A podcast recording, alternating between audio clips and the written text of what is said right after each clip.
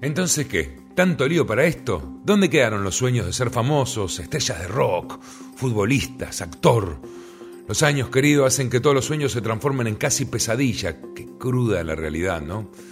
¿Y qué nos queda? Un trabajo mediocre, donde esperamos ansiosamente el viernes para el domingo por la tarde empezar a padecer esa soledad que oprime el pecho, esa sensación de que el mundo se termina y que nada de lo planeado durante la semana hemos podido hacer y que los atardeceres domingueros son diferentes a los de los otros días de la semana, ¿no te parece? Esto es ser mayor, esto de lo que hablan nuestros padres, de lo que se quejaban nuestros abuelos, ¿qué hay más allá de los 30? Nada los recuerdos de los 20, de aquella borrachera, del amor que nunca fue, de las cosas atragantadas que nunca pudimos decir, de aquellas vacaciones.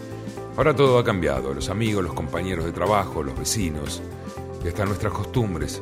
El café de la media mañana, los jueves de cine, porque es más barato, claro, esa camarera tan simpática que nunca me animé a pedirle su teléfono. Eso sí, a nuestros hijos contaremos aquellas victorias por las cuales nos hemos esforzado hasta quedarnos sin aliento, esos logros imposibles de alcanzar que con mucho esfuerzo no hemos podido conseguir, alguna hazaña de nuestros padres y alguna broma pesada de nuestros amigos. Luego, cuando vienen los hijos, uno deposita toda la confianza en ellos, es decir, no seas un fracasado como tu padre, y la historia vuelve a repetirse. Tendremos que intentar de no contagiarnos con nuestros fracasos, nuestros miedos y nuestras miserias, que son muchas. Por eso, hijo, si quieres ser heladero, te gusta mucho el helado, dale para adelante. Se trata de eso la vida, ¿no?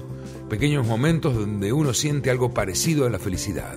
Así que basta de preámbulos y ahora te voy a enseñar cómo se anda en bicicleta. La bici por Diego Migliori